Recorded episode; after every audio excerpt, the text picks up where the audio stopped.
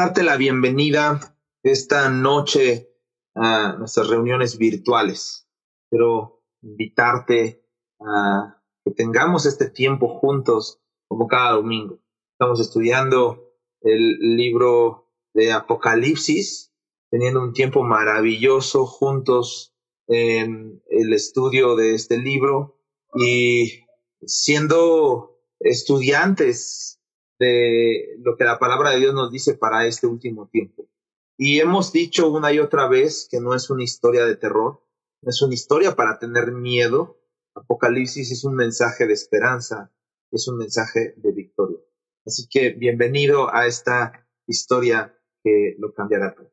Y quiero animarte, antes de que comencemos, a que compartas ya este video con todos tus amigos y tu familia, que la palabra de Dios es digna Así que toma el link de este video, compártelo en tu muro de Facebook, compártelo en tu estado de WhatsApp, compártelo en tus grupos de WhatsApp para que pueda llegar este mensaje de la palabra de Dios a muchas personas. Y habiendo dicho esto, entonces te recuerdo que estamos estudiando el libro de Apocalipsis, vamos en el capítulo 1, hemos estudiado ya varios de los versículos introductorios de este capítulo y entonces eh, nos lleva esto finalmente a las palabras de los eh, versículos 7 en adelante. El versículo 7 de Apocalipsis del capítulo 1 nos dice, mirad, viene en las nubes y todo ojo lo verá, incluso los que lo traspasaron y todas las tribus de la tierra se lamentarán a causa de él sí en realidad. Pareciera que en este versículo la iglesia primitiva compuso algunos de los himnos más famosos que nos llegan hasta nuestros días. Pareciera también que es un anuncio de que todas las profecías del Antiguo Testamento por fin tienen su cumplimiento. Tienen su cumplimiento en el Hijo del Hombre, como lo decía Daniel, como lo decía Zacarías, y ahora entonces vemos este primer anuncio del retorno de Jesús. Se vuelve un mensaje de esperanza para todo su pueblo. Juan no solamente está hablando del sufrimiento y del triunfo de Jesús, de su sacerdocio, de su soberanía, está hablando de su retorno. Creo que es una de las cosas que a veces como creyentes hemos olvidado compartir, que a veces como creyentes hemos olvidado caminar en la verdad absoluta de que Jesucristo viene, de que Él viene pronto, de que Jesucristo viene por su iglesia. Jesús viene y viene pronto. Ese es nuestro mensaje, esa es nuestra fe, esa es nuestra esperanza. No podemos estar basados en algo más. Juan está invitando a los lectores de Apocalipsis a ver esta realidad, a decirles, Cristo viene, miren, y nos eh, anima a que volteemos a verlo. Ahora más que nunca en esta sociedad que incluso muchos han nacido ya con la tecnología, que otros están acostumbrados a cada minuto de su vida a ver una pantalla tecnológica, ya sea en el celular, en la tableta, en la computadora, en la televisión. Juan nos dice, miren, está agregando este tiempo presente y nos dice, viene, pero no solamente en esta connotación, sino también en el futuro, vendrá. Juan nos está animando a que estas palabras confirmen nuestro corazón en que ese Jesús que se apareció en la isla de Patmos ahora nos manda un mensaje a todos los lectores de Apocalipsis para decirnos, vengo y vengo pronto. Es una verdad inminente, es una verdad innegable y todos debemos esperar su venida. La pregunta que te quiero hacer entonces es, ¿estás esperando la venida de Cristo?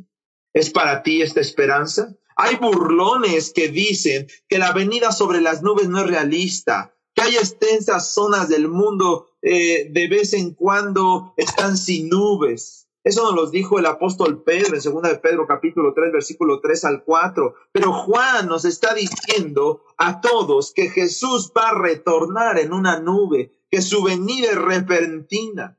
¿Sabías que las nubes son signos visibles con los que Dios está mostrándonos su majestad.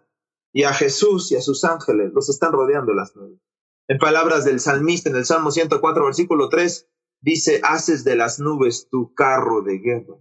Y entonces Juan está tomando estas palabras mesiánicas de Zacarías 12:10, señalándonos el retorno visible de Jesús declarando y todo ojo le verá. Y no es cierto que ahora con la tecnología nos es mucho más fácil enterarnos al instante de lo que en este momento sucede en Grecia, en Australia, para nosotros que estamos en México. No es cierto que para aquellos que están hasta lo recóndito de la Tierra les es más sencillo a través de la tecnología y de los satélites que rodean la Tierra enterarse de lo que está sucediendo en el universo entero, en el mundo entero, a través de lo que pueden ser estas señales tecnológicas? Pues nuestro Dios está por encima de eso. Él le dio el conocimiento a los seres humanos para que pudieran inventar estas tecnologías. Y ahora encontramos en Apocalipsis diciéndonos, todo ojo lo verá.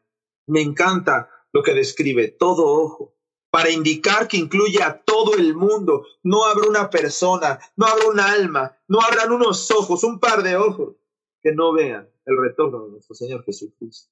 Creyentes e incrédulos por igual. Y entonces aquí dice, dice, incluso los que le traspasaron, tiene no solamente que ver con el mundo judío, sino con el mundo gentil, todo lo que rodeó a Jesús en la cruz se está refiriendo a aquellos que hoy en día lo desprecian, lo ridiculizan y lo repudian, no importa cuánto hagan por tratar de extinguir a Dios de su cultura, de su sociedad y de sus leyes, todo ojo lo verá.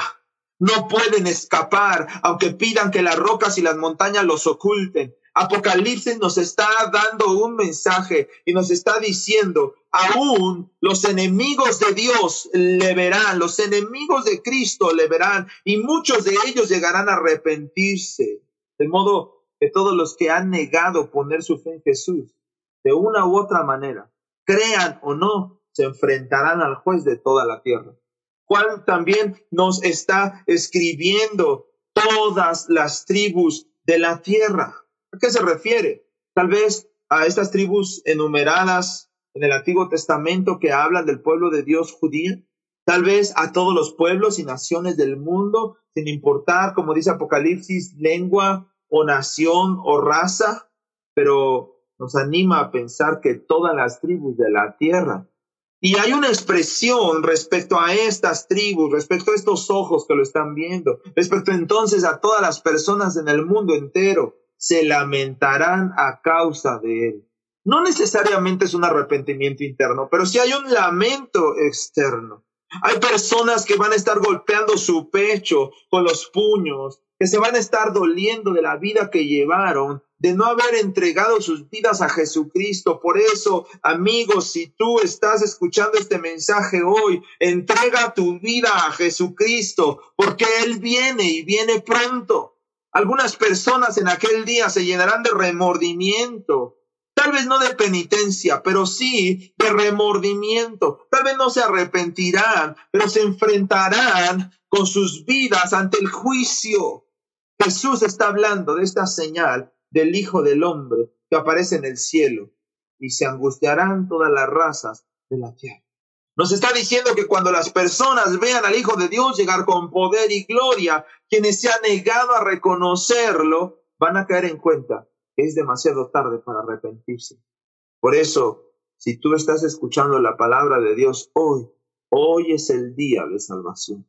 Hoy es el día para ti y para tu casa, para que vuelvas de tus pecados al Cristo de la cruz, para que vuelvas de tus pecados a aquel que entregó su vida por ti en la cruz del Calvario te arrepientas, pidas perdón, le recibas como Señor y como Salvador, y entonces en lugar de aquel día de estarte lamentando, le recibas con gran gozo. Nos está diciendo Juan en una conclusión de una frase maravillosa, sí, en realidad, amén nos está llevando a esa expresión griega y hebrea, nos está diciendo todas las lenguas del mundo entero van a confirmar esta palabra, nos está diciendo esto es algo que Dios sella con su capacidad de todas las lenguas y a todas las lenguas, es algo, un mensaje que Dios le está dando al mundo entero. Es cierto, hoy podemos estar ante una pandemia llenos de miedo y de temor, pensando que todo será destruido y escuchando miles de mensajes en las noticias cuando prendemos nuestro internet o nuestra televisión, pero el mensaje más importante de todos es que Jesucristo viene y que él afirma con estas palabras, sí, en realidad, amén. Y entonces llegamos al siguiente versículo. Yo soy el alfa y la omega, dice el Señor Dios, que es y que era y que va a venir el Todopoderoso. Cierto que es la primera vez en que Dios está designando a sí mismo. Y Juan está repitiéndolo en el capítulo 21, versículo 6. Yo soy el alfa y la omega, el principio y el fin. Sin embargo, tal vez nos preguntaremos, pero ¿quién lo está diciendo? ¿Dios o Cristo? Bueno, el yo soy que se había pronunciado en el Antiguo Testamento con Moisés en la zarza ardiente, yo soy el que soy, Éxodo 3.14, pero ahí se estaba manifestando Dios. En el Evangelio de Juan, Jesús se está identificando a sí mismo y varias veces como yo soy. Por ejemplo, en Juan 8:58 les dice a la gente, antes que Abraham naciera, yo soy, hago ergo. Tanto Dios como Jesús se están identificando como el alfa y la omega, y entonces debemos entender que es Dios y Cristo el que está diciendo, yo soy el alfa y el omega, yo soy el primero y el último, yo soy el alfa y el omega, soy el principio y el fin, yo soy el alfa y el omega, el primero y el último, el principio y el fin. No solo Jesús, sino también Dios Padre, llamado Todopoderoso.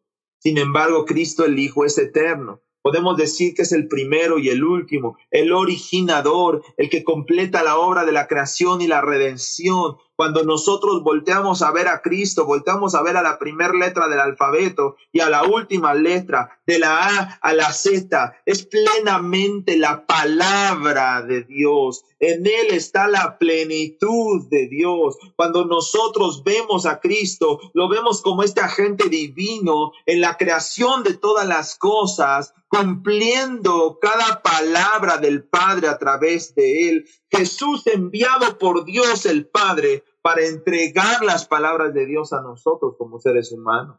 ¿Qué nos está haciendo ese versículo? Llevándonos a, una síntesis, a un resumen de todo el capítulo 1, diciéndonos que Jesucristo es verdaderamente Dios, uno con Dios el Padre, que el Señor Jesucristo ha estado desde la eternidad con el Padre, que Él ha venido a esta tierra para pagar el castigo de nuestro pecado y por medio de su muerte y resurrección nos hace esta promesa, vengo pronto. Entendemos a Jesús pronunciando las palabras de este texto. Evidente entonces que Él es el que se identifica como el primero y el último, como el viviente que murió pero que vive eternamente por medio de la resurrección y tiene en su poder las llaves de la muerte y del Hades. Hoy yo decía en un sermón por la mañana, la iglesia que prevalecerá es la iglesia que se mantiene predicando a Jesucristo. Este Jesús que tiene las llaves del Hades y de la muerte. Jesús ocupa el lugar central de la historia humana, el lugar central de toda la escritura, o sea, la Biblia, el lugar central en el corazón del creyente. Ya Jesús se nos ha revelado en estos versículos iniciales como un agente de la revelación de Dios. Se nos ha revelado como el testigo fiel, el primogénito de entre los muertos y el soberano de los reyes de la tierra. También se nos ha revelado como el redentor y rey y como el anuncio profético de su retorno, como aquel que declara su eternidad, su divinidad y su poder. Por razón, aquel hombre llamado John F. Walworth concluyó y dijo, si no se hubiera escrito nada más que lo que se incluye en este capítulo 1 de Apocalipsis, había constituido una reafirmación tremenda de la persona y obra de Cristo como no se encuentra en ninguna otra sección en las escrituras. Entonces terminemos esta reflexión. qué nos están hablando este versículo 7 y versículo 8? Nos está hablando de que aquellas personas que no reciban hoy la oportunidad y que no reciban hoy la fe para creer en el Hijo de Dios Jesucristo, el día de mañana se golpearán el pecho en señal de pesar. Habrá una manifestación externa de tristeza, aunque no habrá un arrepentimiento genuino, pero toda la gente, aun aquellos ateos, aun aquellos idólatras, aun aquellos enemigos del mensaje del Evangelio, golpearán sus pechos sabiendo que hicieron un gran mal. ¿Serás tú uno de ellos? Hoy aceptarás el mensaje de Jesucristo, muriendo por ti en la cruz del Calvario, perdonando tus pecados y llevándote a la vida eterna con su Padre en el cielo. Y en el versículo 8 hemos estudiado lo que nos ha hablado del principio al fin, el alfa y la omega. Hemos entendido que Juan nos está impulsando a un entendimiento completo y hermoso de lo que Dios quiere enseñarnos. Él es el comienzo y el término. En Él todo empieza y en Él todo termina. Jesús es el dueño del tiempo, el alfa y la omega, el principio. Entonces, mis queridos, llegaremos a entender el próximo domingo ese aspecto glorioso de Jesús que nos describe el Apocalipsis. Algo maravilloso está sucediendo, algo maravilloso está por suceder. Yo te animo a que en cualquier noticia de este tiempo, semana a semana, tú continúes confiando en Dios, continúes poniendo toda tu confianza en aquel que estableció ser el principio. No hay nadie comparado a Él, no hay otro igual a Él para ti y para mí. Un mensaje muy directo es lo que hemos aprendido en esta hora. Jesús, para nosotros, en su mensaje, nos anuncia, vengo pronto, porque yo soy el alfa y el omega, el principio y el fin. Te animo a que descanses en tu fe, en este que nos ha hablado, que es nuestro Señor Jesucristo, y a que confíes en él que dejes todos tus pecados, tus cargas, tus preocupaciones en Él, porque Él hará conforme a su gran poder y a su salvación. Te animo a que compartas este mensaje con tus amigos y familiares, que la palabra de Dios es digna de ser recibida por todos.